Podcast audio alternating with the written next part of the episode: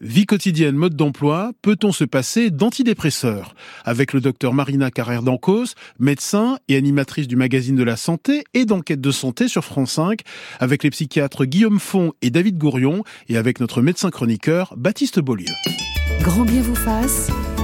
La vie quotidienne, mode d'emploi. Dix jours après son accouchement, Emmanuel prend rendez-vous dans une unité mère-enfant, où une psychiatre lui prescrit des antidépresseurs. La première prise, je me souviendrai toute ma vie, tu m'as pris la main et tu m'as dit, ça y est, on va s'en sortir. Je commençais à retrouver un peu d'intérêt pour des choses qui avant n'avaient plus, qui n'existaient même plus en fait. Les antidépresseurs, ça a été euh, ma bouée de sauvetage, qui m'ont, euh, hop, je me suis accrochée à la bouée. Et même si c'était loin d'être fini, si la tempête était loin d'être terminée, eh ben au moins j'avais plus, j'étais plus euh, noyé sous les vagues, quoi. Bienfait des antidépresseurs pour une certaine catégorie euh, de malades, mais vous le verrez, euh, ces médicaments posent une série de problèmes. Bonjour, docteur Marina Carrère d'Ancos. Bonjour. On vient d'entendre un extrait du documentaire consacré aux antidépresseurs. Euh, on ne peut pas dire que ce documentaire soit un panégyrique à la gloire des antidépresseurs. Vous citez par exemple un chiffre méconnu sur l'efficacité des antidépresseurs d'après une étude parue en 2008 l'efficacité des antidépresseurs passait de 94%, selon des études publiées, à seulement 51% si on y ajoutait des études non publiées, et selon une étude récente, l'efficacité des antidépresseurs ne serait que de 15% si on prend toujours euh, en compte l'ensemble des études. Oui, alors 15%, ça reste essentiel hein, pour les malades qui en ont besoin. C'est pas un chiffre négatif du tout. C'est vrai que on s'est rendu compte euh, dans les années euh, de 2010-2008 que on n'avait pas tenu a priori que, enfin que les, quand on faisait des méta-analyses et qu'on récupérait toutes les études, on prenait en compte les meilleures études, pas celles qui effectivement montraient une inefficacité ou trop d'effets secondaires. Et on s'est effectivement rendu compte que l'efficacité est beaucoup beaucoup moins importante que ce qu'on disait depuis 30 ans. C'était pas la panacée, que c'était pas ce qui permettait à tous les patients déprimés, dépressifs d'aller mieux. Ce que l'on sait en revanche aujourd'hui, et ça c'est une certitude, il faut pas que les patients aient peur, c'est que sur des euh, dépressions qui sont graves, sévères, avec un risque suicidaire, avec une souffrance intense, les antidépresseurs marchent effectivement bien, euh, même s'il y a des effets secondaires, ça permet quand même de sauver des patients. Donc ça, il faut surtout pas le balayer, l'oublier. Enfin, je, je, parle sous le contrôle d'un psychiatre, mais je pense qu'effectivement, il faut, il faut pouvoir le prescrire à bon escient, euh, avec des médecins formés, parce qu'il faut bien dire que c'est souvent les généralistes qui prescrivent, qui ont du mal à refuser ça à leurs patients qui le demandent. Et euh, voilà, il faut absolument que ça soit prescrit uniquement aux patients qui en ont besoin. Mais chez ces patients-là, même s'il y a d'autres molécules qui arrivent et qui sont passionnantes, c'est très intéressant. Vous confirmez, Baptiste Beaulieu? Oui, c'est toujours très difficile quand on voit un patient qui va mal et qu'on pense qu'il y a d'autres manières de l'aider que euh, la prescription immédiate, tout de suite, et qu'on voit dans son regard qu'on a, l'impression d'être un mauvais soignant pour lui parce qu'il attendait ce médicament comme le Saint Graal et qu'on on sait que euh, si possible, ce médicament doit arriver en deuxième intention avant euh, des choses toutes, euh, toutes, toutes simples, quoi, mais qui coûtent parfois beaucoup plus cher à la société et surtout aux patients. Une psychothérapie, par exemple, on sait que ça a autant d'effets qu'un antidépresseur, mais, euh, mais ça coûte cher, quoi. Bonjour David Gourion, docteur David Gourion. Vous êtes médecin, psychiatre, docteur en neurosciences. Vous publiez chez Marabout Guérir nos âmes blessées, où vous présentez un panorama de la révolution des thérapies. Alors nous verrons tout à l'heure que certaines dépressions peuvent se soigner sans antidépresseurs, mais vous êtes étonné par l'efficacité relative euh, des antidépresseurs, en tout cas pour les dépressions légères à modérées. Oui, alors les, les, dépressions légères à modérées, en réalité, c'est pas une bonne indication des mmh. antidépresseurs. Hein. Euh, si vous voulez, il faut considérer que la dépression, c'est une maladie qui nécessite une prise en charge globale. Et au fond, les antidépresseurs sont un outil parmi d'autres, les psychothérapies euh, de différents types, on en parlera peut-être tout à l'heure. Euh, mais euh, je crois en même temps qu'il faut aussi rassurer hein, les, les, les, patients qui prennent leur traitement. Vous savez, on a un énorme problème en France, qui est que la durée moyenne de prise d'un antidépresseur prescrit, d'après les chiffres de la sécurité sociale, c'est entre 1 et 2 mois. Or, on sait que c'est des traitements qui doivent durer plus euh, quand ils sont efficaces notamment.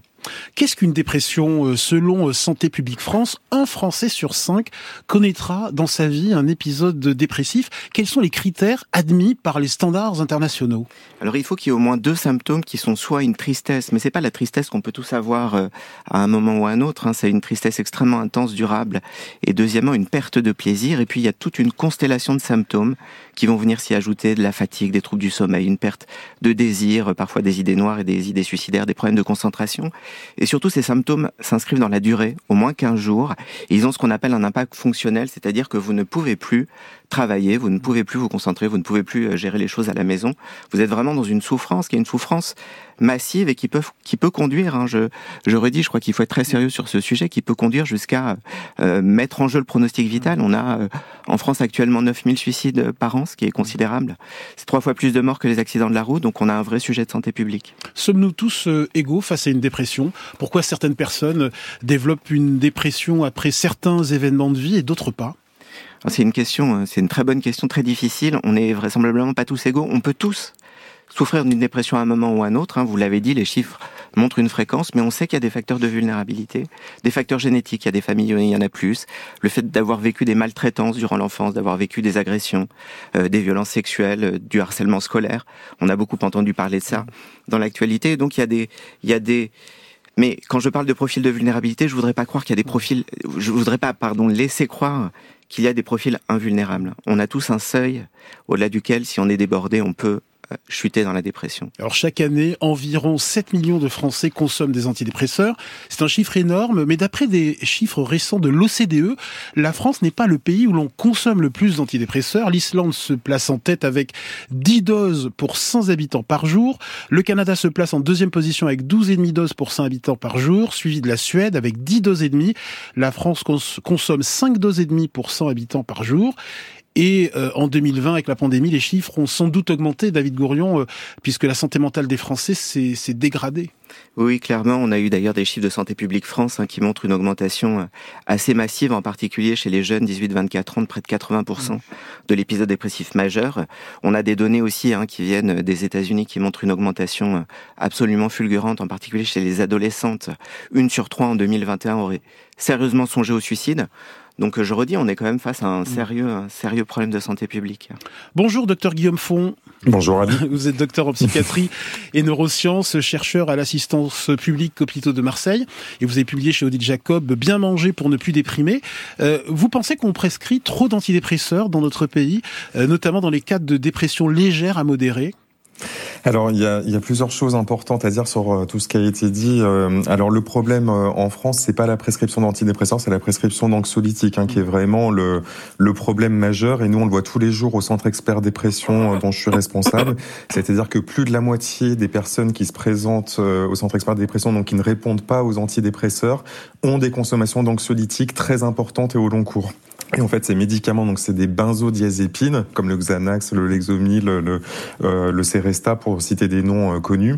Et en fait, ce sont des médicaments qui vont avoir des effets qui favorisent l'entretien de la dépression au long cours. Donc il faut vraiment les garder sur des courtes durées pour passer euh, le cap. Quand on a évoqué euh, le chiffre de 15% dans dans l'étude, en fait, c'était une méta-analyse qui a été publiée dans le BMJ l'année dernière. Mmh. British, Medical, Journal. Voilà, c'est une très très grande revue médicale. Et en fait, c'est euh, une étude qui collectait toutes les études euh, d'efficacité des antidépresseurs qui avaient été soumises à la FDA, donc c'est euh, l'agence du médicament américaine, depuis 1976. Et en fait, ce que ce qu'a montré cette étude, c'est que parmi les, les réponses aux antidépresseurs, c'est pas une réponse homogène. Tout le monde va pas répondre de la même façon à un antidépresseur. Donc nous, on le voit tous les jours dans la pratique clinique. Et en fait, ce qu'a conclu cette étude, c'est qu'il y avait 15% des personnes qui étaient des super répondeurs, c'est-à-dire mmh. qu'il y avait vraiment une disparition de leurs symptômes avec l'antidépresseur. Et parmi les 85% qui restaient, bah, il y avait des réponses soit assez modérées, soit soit pas de réponse du tout.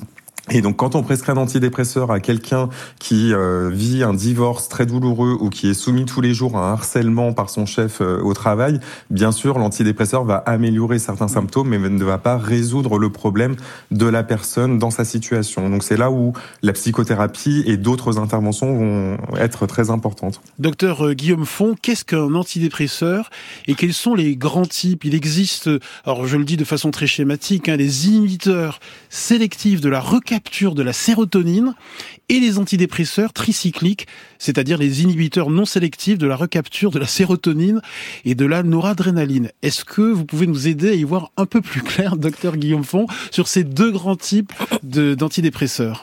Alors tout à fait. En fait, quand on dit 15% des gens sont super répondeurs, c'est ils sont super répondeurs à un antidépresseur. Or, on en a beaucoup des antidépresseurs. Donc ça ne veut pas dire qu'on n'a que 15% des gens qui vont être euh, aidés par les antidépresseurs. C'est pour une étude avec un antidépresseur, 15% des gens en moyenne qui vont être super répondeurs à cet antidépresseur-là. Donc c'est important de ne pas perdre euh, espoir. Hein. Quand on dit que la durée moyenne de consommation d'un antidépresseur c'est un à deux mois, c'est aussi parce qu'il y a beaucoup d'antidépresseurs qui ne marchent pas du premier coup pour la personne en question. Donc il faut changer d'antidépresseur donc ça, c'est quelque chose d'assez euh, classique dans la pratique. Donc je le dis pour les personnes qui euh, euh, qui n'ont pas de réponse à un antidépresseur, faut pas désespérer, il faut changer d'antidépresseur. Et donc on a plusieurs classes d'antidépresseurs. Il y a des antidépresseurs qui ne vont augmenter que la sérotonine, d'autres qui vont augmenter la sérotonine et la noradrénaline. Donc par exemple, donc la fluoxétine, c'est le Prozac qui n'augmente que la sérotonine, et puis l'effexor, la venlafaxine, va augmenter euh, la noradrénaline et la sérotonine. Rappelez peut-être, docteur Guillaume Font, le rôle de ce neurotransmetteur hmm. qu'est la sérotonine, en quelques mots? Alors en fait, euh, le débat qui, existe actuellement, c'est de savoir si toutes les dépressions sont des problèmes de neurotransmetteurs, parce que euh, les antidépresseurs ont été développés euh, à partir des années 50 avec l'hypothèse en fait que leur mécanisme d'action, c'était qu'ils faisaient monter certains neurotransmetteurs dans le cerveau. Donc l'hypothèse de base était que la dépression était un déficit de neurotransmetteurs, donc des molécules qui permettent aux neurones de communiquer entre eux.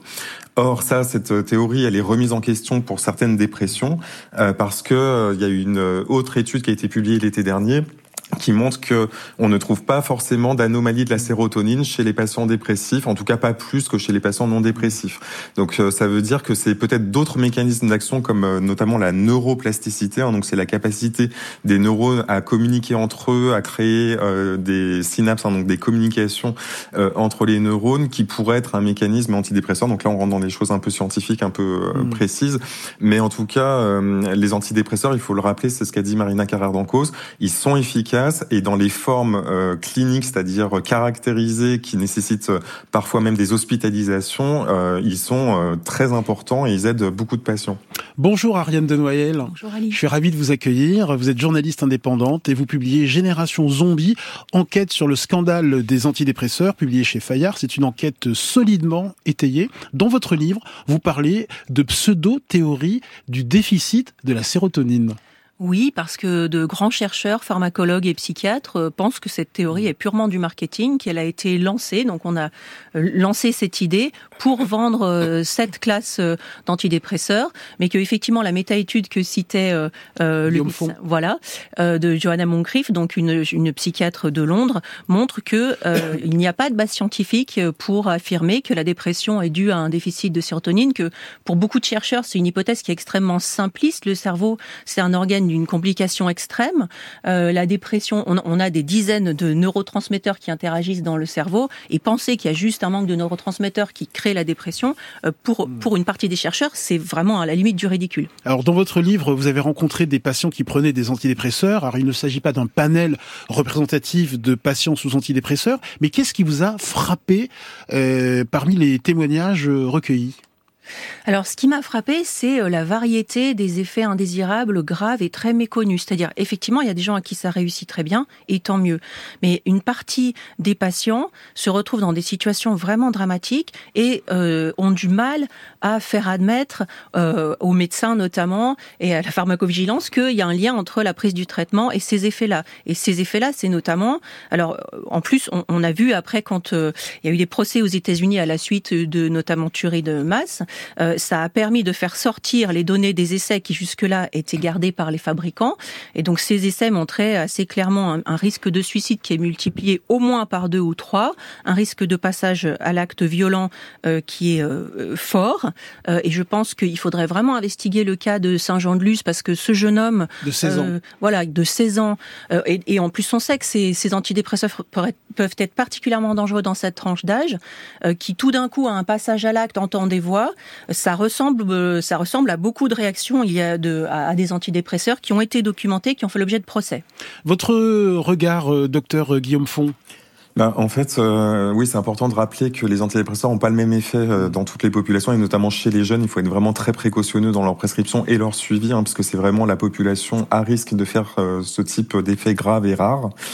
par contre, une, un des, une des preuves qu'on a aussi que la dépression ne passe pas par que la sérotonine, c'est qu'on a une efficacité d'autres molécules dans la dépression, comme les oméga 3, la vitamine D, le zinc, les probiotiques, qui ont démontré des efficacités qui sont là aussi variables d'un patient à l'autre, mais qui peuvent aussi améliorer les symptômes dépressifs. Donc en fait, on dit que le, les psychiatres, leur, leur problème, c'est qu'ils n'arrivent pas à sortir de la synapse. Ils sont mmh. piégés dans la synapse, et effectivement, ça provient d'une communication beaucoup de l'industrie pharmaceutique dans les années 90 qui a insisté beaucoup sur les neurotransmetteurs, alors qu'en fait, il y a d'autres mécanismes d'action qui permettent de traiter la dépression. Et Ariane de Noyel acquiesce.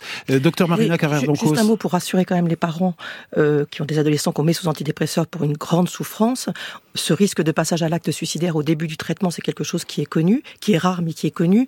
Et euh, les psychiatres n'hésitent pas, s'ils le pensent nécessaire, d'hospitaliser ces jeunes au tout début de la mise en, mise en route du traitement pour les protéger d'eux-mêmes. Hein. C'est vraiment important de le rappeler quand même. C'est ce que vous me disiez hors antenne, Baptiste Beaulieu. Tout à fait. Nous, durant nos, cours à l'école de médecine, on, on, nous enseignait que, euh, notamment chez les jeunes, euh, au moment de l'institution d'un, travail, d'un, traitement antidépresseur, il faut toujours veiller à ce qu'on appelle l'effet paradoxal. C'est une grosse baisse de morale au moment de l'introduction du traitement et que c'est toujours mieux de mettre une petite couverture anxiolytique, mais cette couverture doit être à dose minimale efficace et le plus court possible. Quoi. Docteur David Gourion Oui, justement, je, je, reviens sur cette question qui avait été une vraie préoccupation pour nous, de la question de l'augmentation potentielle du risque suicidaire chez les jeunes, en particulier sous antidépresseurs, à tel point que les autorités de santé avaient émis une black box tant aux États-Unis qu'en Europe. Et finalement, une étude américaine et euh, Pays-Bas conjointe a montré que pendant la période black box où on ne prescrivait du coup plus d'antidépresseurs chez les moins de 18 ans, il y a eu une augmentation dans cette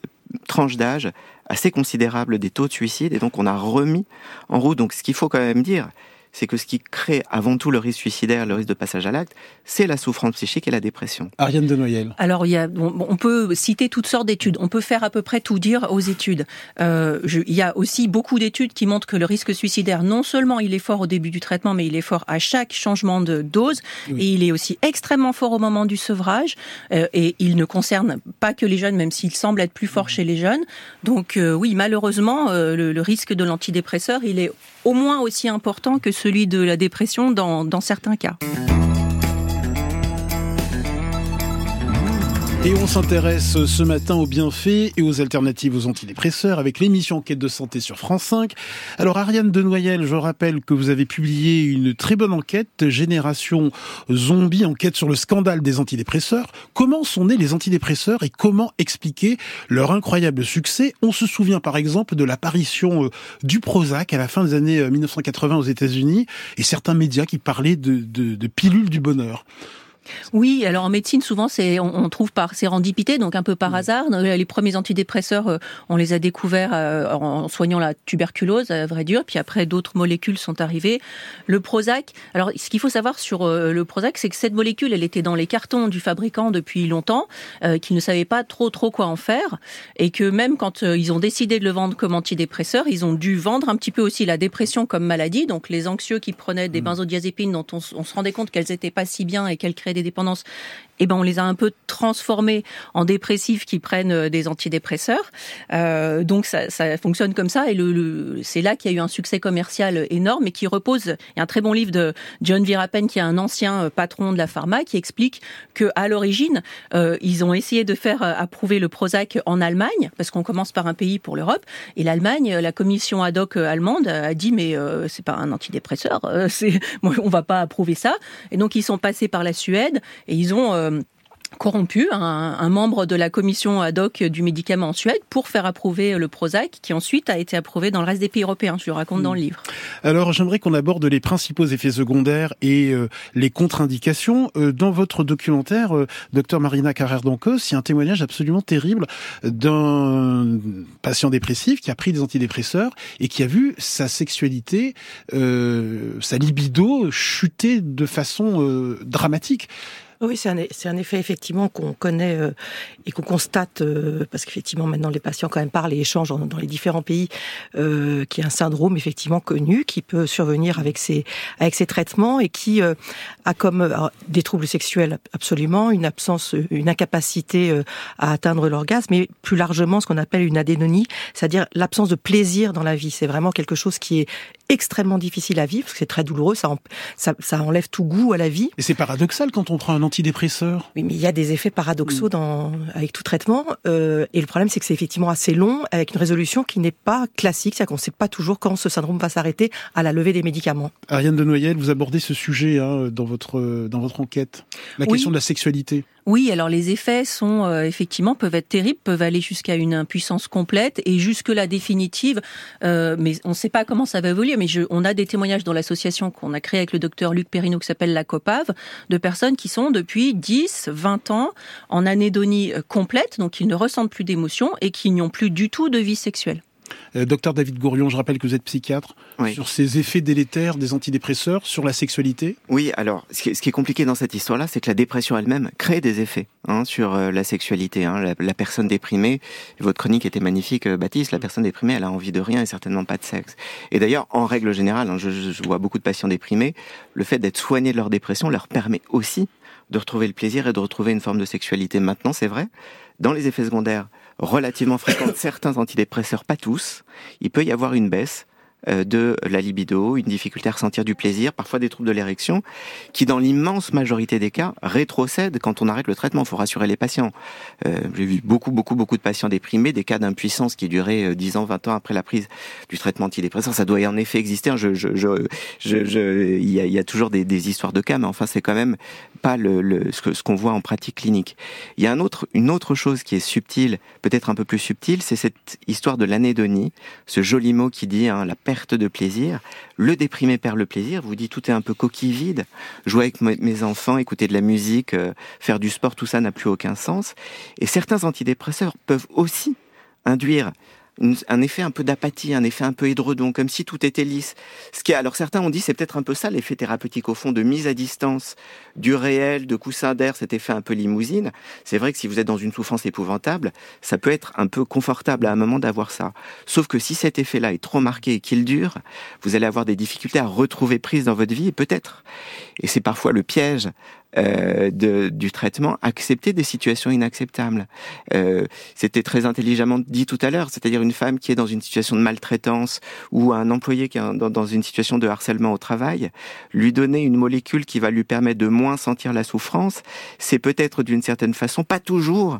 Alors il faut soigner la dépression évidemment parce que c'est une vraie maladie, mais il faut faire attention à pas non plus anesthésier les patients et certaines molécules le font parfois plus que d'autres. Docteur Guillaume Font, je rappelle que vous êtes psychiatre.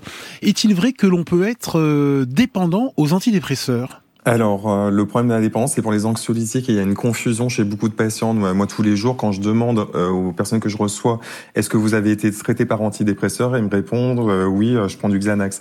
Donc en fait, il y a une confusion dans la connaissance des patients. C'est pour ça que c'est très important que les personnes soient bien informées sur leur traitement et est-ce que c'est un antidépresseur ou un anxiolytique, parce que ça ne va pas avoir du tout le même profil concernant la dépendance. Tiens, justement, ah, docteur Guillaume Font, il y a beaucoup, beaucoup de questions qui reviennent ce matin. Quelle est la différence entre un anxiolytique et un antidépresseur donc l'anxiolytique, euh, c'est une molécule qui va agir sur le court terme, donc ça peut aider à traverser des situations euh, dramatiques comme euh, voilà des chocs émotionnels très importants. Et quand je dis choc émotionnel, attention d'ailleurs aux anxiolytiques parce qu'ils peuvent augmenter le risque de syndrome de stress post-traumatique quand on a été exposé à un accident de la route par exemple très violent, des choses comme ça. Donc il y a aussi d'autres médicaments comme les antihistaminiques ou d'autres médicaments qui peuvent comme ça permettre de faire face à des chocs émotionnels. Donc euh, attention aussi euh, là-dessus. Et donc euh, les anxiolytiques, c'est sur du court terme et pour traiter des problèmes d'anxiété. c'est les médicaments les plus consommés en France. Et d'ailleurs, dans l'enquête de Santé publique France, c'est les ouvriers et les employés qui sont les plus gros consommateurs d'anxiolytiques en France. Et et donc il faut faire très attention à ça parce qu'après, euh, quand on initie en fait un anxiolytique, 40% des personnes ne l'arrêtent jamais. Hmm. Donc en fait, euh, ça c'est très important de le rappeler. C'est il faut pas avoir la main légère à la prescription là, sur les anxiolytiques. À l'inverse, les antidépresseurs, ils sont pas assez prescrits parce qu'il y a beaucoup de dépressions qui sont non traitées. Nous, on le voit euh, beaucoup dans la pratique psychiatrique. Les gens qui viennent nous voir, ils ont souvent plusieurs mois, voire plusieurs années de dépression derrière eux, et ils, ils vont vraiment à reculons. Donc quand on dit il y a une demande du patient. Euh, nous, l'expérience, surtout en psychiatrie, hein, parce que c'est peut-être différent dans, en médecine générale, euh, c'est que les personnes évitent au maximum les antidépresseurs parce qu'ils ont une représentation un peu angoissante. Et c'est un peu ça que je voudrais euh, décrier, parce que là, on, on, fait un peu peur aussi aux gens sur les histoires de, de, de suicide. Euh, je rappelle que le taux de suicide absolu en France, il diminue hein, depuis euh, dix ans.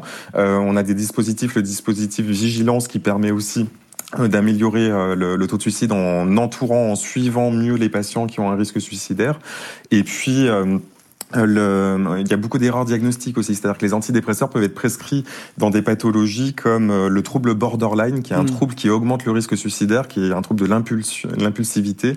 Euh, donc euh, il y a beaucoup de situations cliniques très différentes. Donc c'est pour ça qu'il faut vraiment mm. euh, regarder au cas par cas et pas donner de grandes généralités sur les antidépresseurs parce que on peut faire peur à beaucoup de monde, alors que les antidépresseurs c'est vraiment indiqué dans beaucoup de situations. Docteur Marina Carrère d'Ancos. Oui, pour rebondir sur ce que dit Guillaume Font, une des choses qui fait très peur dans les antidépresseurs, c'est justement ce problème de sevrage, où on se dit c'est lié à une dépendance, on sait pas comme ça, c'est simplement parce que ce sont des médicaments qui sont à manier de manière euh, sensée. Euh, on, effectivement, quand on prend un antidépresseur pendant des années, il faut des mois pour l'arrêter, c'est connu.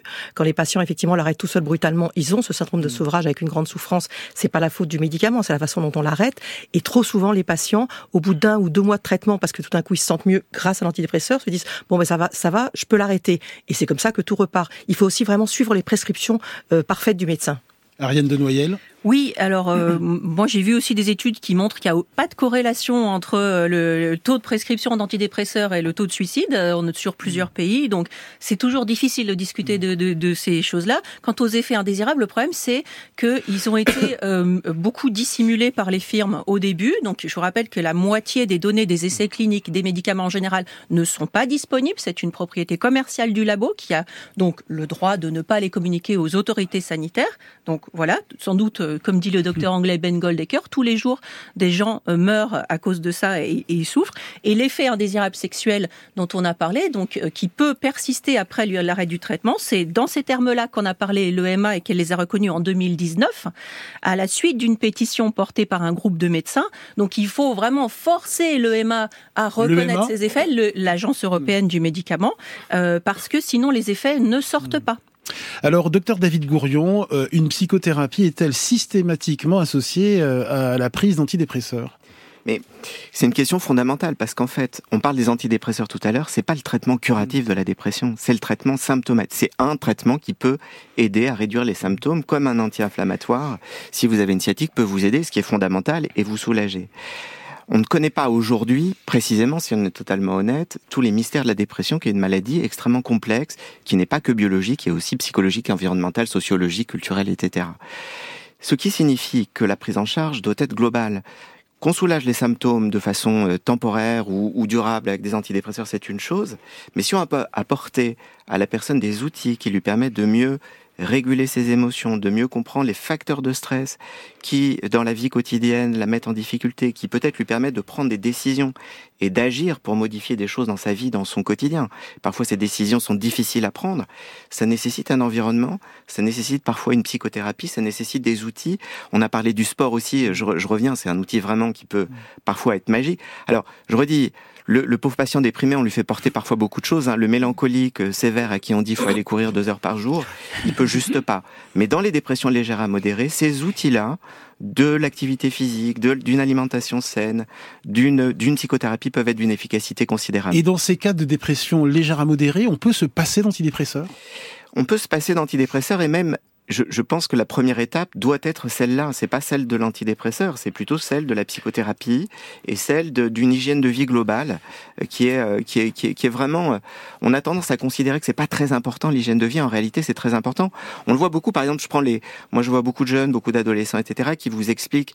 Vous allez voir, vous allez retrouver un syndrome dépressif, mais en arrière-plan, vous avez par exemple une addiction aux écrans avec un jeune qui va faire des écrans jusqu'à 4 heures du matin, puis fumer du cannabis un peu toute la journée. Il est évident que prescrire un antidépresseur sur ce type de terrain-là, si vous n'agissez pas par ailleurs de façon globale sur la façon dont il gère ses nuits, dont il gère ses journées, dont il gère ses addictions, vous risquez de faire chou blanc. Donc c'est vraiment, faut vraiment revenir sur l'idée que la question c'est pas antidépresseur oui non, c'est un outil parmi d'autres et la prise en charge doit être très globale. Alors euh, David Gourion, parmi euh, les thérapies que vous recommandez dans votre livre Guérir nos âmes blessées, il y a la TCC, la thérapie comportementale cognitive. Euh, c'est la thérapie de référence en matière de, de dépression. Euh, l'idée notamment, c'est de lutter contre les biais cognitifs fréquents dans la dépression, comme euh, personnaliser euh, ses problèmes, se centrer sur le négatif, tirer de fausses conclusions, adopter un, raisonnement dichotomique, tout blanc, tout noir, ou bien généraliser de façon abusive. La TCC va, va aider le patient à lutter contre ces biais Exactement. Le, le, la personne déprimée va par exemple vous dire bah, ce matin je suis allé au bureau, mon patron m'a croisé, m'a même pas regardé. Et ça montre bien à quel point je suis déconsidéré dans cette entreprise. Et c'est un biais cognitif typique hein, qu'on peut tous avoir sur le mode. Je vais personnifier, je vais me focaliser sur le négatif, je vais avoir des raisonnements dichotomiques, tout blanc, tout noir. En thérapie comportementale et cognitive, on va travailler sur ça, mais en réalité, les TCC, pour utiliser leur acronyme, hein, Christophe André a largement contribué à diffuser en France et qui en parle si bien, c'est une boîte à outils où il y a en effet du travail sur ce que vous venez d'écrire, ces biais cognitifs dont nous sommes victimes. Notre cerveau nous joue des tours, hein, il nous, c'est un petit magicien qui nous fait croire des trucs parfois pas chouettes, mais aussi l'activation comportementale. La personne déprimée, on va lui donner un programme, un planning de journée. On va la coacher d'une certaine façon. C'est pas du tout la même chose de se dire je vais rester. Le piège du déprimé, c'est que croire que rester au lit ou dans le canapé va l'aider parce qu'il est fatigué, il se dit je vais me reposer. Et en réalité, il rumine. Il aggrave son état en ruminant parce que les ruminations, ces pensées douloureuses qu'on peut tous avoir tourner en boucle 8 heures par jour, peuvent conduire au pire. Et puis il y a d'autres outils. On parle de TCC troisième vague avec la méditation en pleine conscience, plein d'autres euh, qui euh, aujourd'hui, je, je, je, vais pas dire on a encore de grands progrès à faire. On a vraiment be besoin que la recherche avance dans ce domaine, notamment avec les psychédéliques, la neuromodulation, la neurostimulation. Mais on a quand même aujourd'hui, et je crois que c'est un message d'espoir fondamental, une boîte à outils euh, qui permet d'apporter des réponses thérapeutiques. Aucun patient aujourd'hui ne devrait pouvoir dire on ne me propose rien, il n'y a rien à faire, parce que c'est ça la grande difficulté de la dépression. C'est pas uniquement de souffrir, mais c'est de souffrir et de se croire seul. Et docteur euh, Guillaume Font, de quelle façon les mesures euh, hygiéno-diététiques peuvent aider à prévenir ou à guérir certains types de dépression? Alors, euh, comme l'a dit David Gourion, hein, on est des êtres de lien. Donc, en fait, on a très bien identifié les causes de dépression en lien avec euh, notre notre mode de vie. Et parmi celles-là, on sait que l'isolement qualitatif et quantitatif est important. Les conflits, être exposé à des conflits en permanence, c'est un facteur de risque de dépression.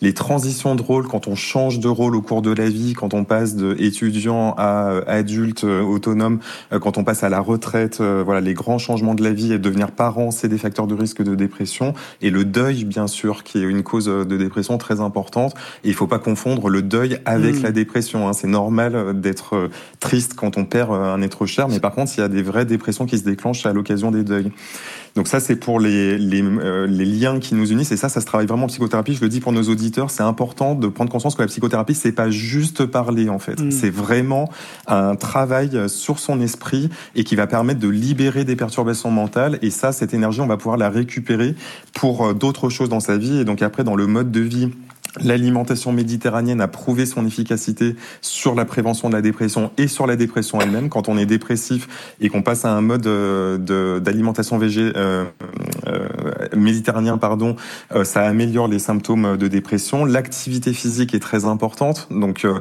c'est 150 minutes par semaine, donc deux heures et demie en deux à trois séances avec des alternances de cardio et de renfo. C'est ce qui serait le, le, top pour améliorer les symptômes de dépression. Et bien sûr le sommeil très important, hein, donc euh, d'avoir au moins 7 heures de mm. sommeil par nuit pour 90% des gens, c'est vraiment ce qui est le plus important pour prévenir le risque de dépression et améliorer les symptômes de dépression. Alors le régime méditerranéen, je le rappelle, céréales ou céréales complètes, légumineuses, fruits, légumes, huile d'olive, euh, oléagineux, euh, voilà, c'est un peu la, la, base de ce régime à, à grands traits. Docteur Marina Carrère. Juste un mot dans ce panel effectivement que vous avez cité, David, la méditation qui effectivement oui. devient très intéressante pour empêcher les récidives Absolument. Notamment. Christophe André l'avait montré à l'hôpital Sainte-Anne avec des groupes de patients. Effectivement, ça réduit le risque de récidive.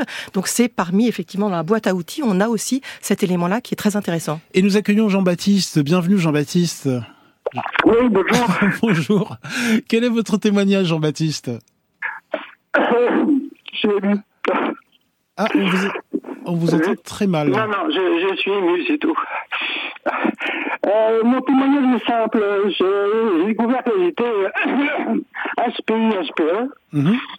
Et qu'il y a 40 ans, j'ai commencé à avoir eu des, des moments dépressifs ou des moments d'instabilité euh, graves, Mhm. suite à chaque fois à, des événements. Je pourrais vous donner un exemple, etc. Et à chaque fois que j'ai eu un événement, le chômage, euh, ma mère qui décède ou autre, je suis tombé en dépression. Mhm. Et euh, j'ai été traité comme euh, beaucoup de gens avec des antidépresseurs, des calmants, des, des thymorégulateurs, des tout ça, tout un, beaucoup de chimie.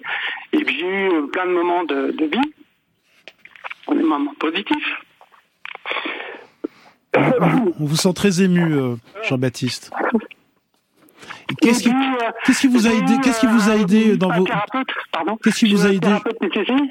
Qu'est-ce qui vous a aidé, Jean-Baptiste, euh, au cours de vos différentes dépressions? Vous nous avez dit euh, hors antenne que les thérapies vont, vous ont aidé.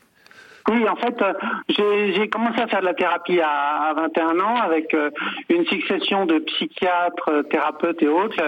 Celle qui était la mieux, c'était au début, mais bêtement, elle s'est mariée, elle est partie. et j'en ai eu plusieurs qui s'occupaient principalement que de la chimie et des psychiatres, chimie, chimie, chimie, chimie, et qui écoutaient pour me faire plaisir, mais ça s'arrêtait là. Donc, euh, en fait, il y a, il y a 13 ans, j'ai découvert une thérapeute TCC. Et euh, j'ai commencé à travailler. Parce qu'en fait, c'est du travail. Merci beaucoup, Jean-Baptiste, pour votre témoignage et, nous espérons tous que, que vous allez euh, beaucoup mieux. Euh, une dernière question. Comment sait-on qu'on est sorti d'une dépression, docteur David Gourion? C'est le sentiment d'avoir retrouvé son état d'avant. C'est ça que disent les, les, les personnes. Je, je me retrouve. Je retrouve. Parfois, c'est revenir à une activité qu'on aimait bien tout à l'heure. Baptiste parlait de la guitare. Souvent, les patients vont nous dire tiens, j'ai repris, euh, je me suis remis à la guitare, par exemple. Euh, Marina Caradancos, euh, dans votre documentaire, il y a des, des témoignages inc- incroyables autour de la kétamine, des champignons hallucinogènes qui sont des pistes Oui, c'est une piste euh, euh, pour traiter la dépression. Pour la dépression résistante au Ouais. traitement, c'est vraiment une partie, une, Ouais. une frange de, de- des dépressifs, mais pour lesquels on n'a effectivement pas de solution. Ouais. C'est assez Et, euh, étonnant. hein. Et pour l'instant, c'est effectivement expérimental, mais c'est très intéressant. Les résultats sont positifs. C'est à manier avec énormément de précautions. C'est encadré à l'hôpital. Très encadré. Mais c'est une vraie piste pour les patients, encore une fois, qui ont une dépression résistante. Euh, Merci docteur Guillaume Font. Bien manger pour ne plus déprimer, c'est publié chez Odile Jacob. Merci Ariane de Noyel. Génération Zombie, c'est chez Fayard. David Gourion, merci. Guérir nos âmes blessées, c'est publié chez Marabout. Et merci euh, Marina Carrère d'Ancos. Enquête de santé consacrée aux antidépresseurs sur France 5 avec des témoignages très édifiants. Vous pouvez podcaster cette émission sur l'appli France Inter. Grand bien vous fasse est un podcast France Inter.